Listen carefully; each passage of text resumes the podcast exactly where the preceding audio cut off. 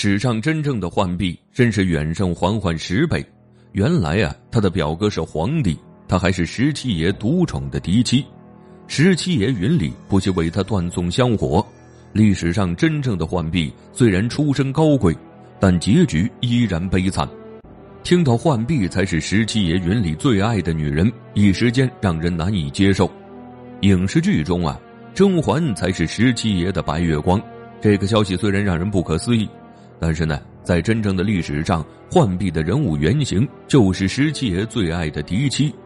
真正的孟静娴也不是十七爷的侧福晋，而是他不受宠的一个小妾，感觉有点接受不了。但是啊，这就是事实。还有一个十分劲爆的消息，就是十七爷呢，为了浣碧，不愿宠幸侧福晋和小妾，因此断送了香火。历史上真正的浣碧究竟有何魅力，竟让十七爷云里对他那般深情？他的出身非常好，康熙皇帝的第二任皇后，也就是孝昭仁皇后，是浣碧的亲姑姑。拥有这样的出身，在为十七爷云里挑选福晋的时候，浣碧的优势就有了。他直接被选为了十七爷的正福晋。但清朝历史上呢，并没有关于浣碧出嫁的记录。但可以确定的是，历史上的浣碧是在康熙年间嫁给了十七爷，因为她十多岁的时候就娶了嫡福晋，这个女子应该就是浣碧。虽然这桩婚姻是康熙皇帝包办的，但是女方出身贵族，她和十七爷有很多共同话题。两人成亲后啊，相处起来非常的自然。十七爷对待浣碧的态度并不像影视剧中，他非常宠爱浣碧，两人很是恩爱。历史上，十七爷是有侧福晋的，而且还有小妾，但是他们并不受宠，因为十七爷呢把爱给了浣碧一人，他有时间都陪在嫡妻浣碧身边。可是啊，浣碧一直没有身孕，十七爷呢也错过了生子的黄金年龄。为什么会这样呢？因为历史上真实的浣碧从小身体就柔弱，风吹不得，雨淋不得，时不时还要喝药。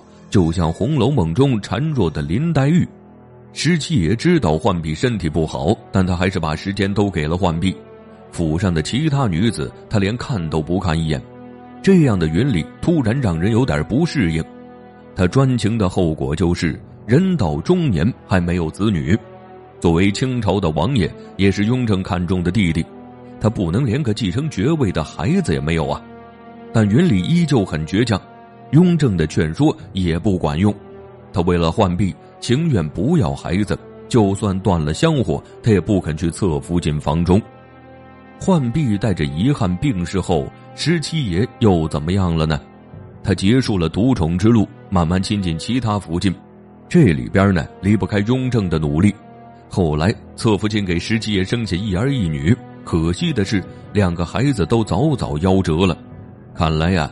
云里一生注定无后。后来弘历坐上皇位后，他将弟弟弘瞻过继给了十七皇叔。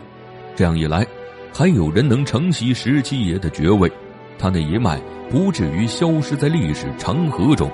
如此看来，历史上的浣碧除了显赫的家世，应该也是一个很有魅力的女子。不然呢，十七爷不会一直专情于她。她的魅力暂且不说。历史上浣碧的出生才是值得探究一番，因为她的出生比历史上甄嬛的原型人物好太多了。其实呢，前面也有提到，历史上的浣碧是康熙皇后的亲侄女，康熙的温熹贵妃也是浣碧的姑姑。也就是说呀，雍正皇帝是她的表哥。在《甄嬛传》中，浣碧是甄嬛同父异母的妹妹，还是一个婢女。可历史上的浣碧啊。她的出生要比甄嬛的原型人物高出十倍，是大家族钮祜禄氏的女子。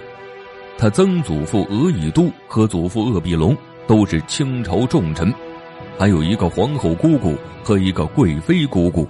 父亲是康熙朝的宠臣，母亲又是雍正生母的庶出妹妹。这样看呢，浣碧的靠山还不少，一个货真价实的白富美。而历史上的甄嬛。原型是孝圣宪皇后，她的出生啊，完全比不上历史上的浣碧，差的还不是一星半点。十载孝圣宪皇后的祖父是额亦腾，和浣碧的曾祖父是兄弟，但是表兄弟。这么说，甄嬛和浣碧还是表姐妹了。虽然都出生在钮祜禄氏家族，但是两脉的发展差远了。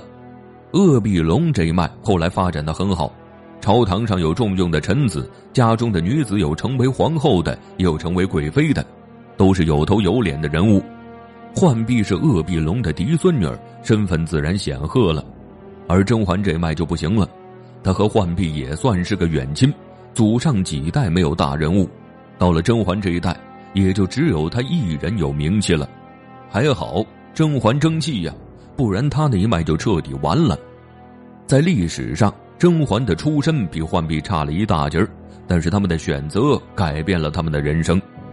浣碧选择嫁给了十七爷，成为了王府的嫡福晋；甄嬛呢，选择进宫成为侍妾格格，而后成为雍正的妃子，最后再到皇后。虽然历史上的浣碧出身好，但她运气不好，从小身体不好，没有为心爱的十七爷生下孩子，早早的离开了人世。唯一值得欣慰的是呢，他得到了十七爷的爱。历史上的甄嬛出身不如浣碧，那她得到了怎样的结局呢？抵不住她运气好啊，偏偏就成了未来皇帝的世界格格。不仅成为皇后，为皇帝生下阿哥公主，后来还成为了太后。会有这样的结局，只能说上天是公平的。浣碧的起点太高，前半生过得太顺遂了，后面的人生老天要给他加点苦难。他的出身比甄嬛好，却以凄惨收场。浣碧历史上的结局竟然比影视剧中还要凄惨。想当初，浣碧的家族是多么的显赫。曾祖父是大清开国功臣，父亲呢又是朝中不可缺少的大臣，他的姑姑不是皇后就是贵妃，钮祜禄氏因为他们这一脉显赫了很久，没有人敢与钮祜禄氏对着干，而且清朝的皇后中钮祜禄家族出的最多，一共有六位，但一个家族太过显赫也不是一件好事。俗话说得好，盛极必衰。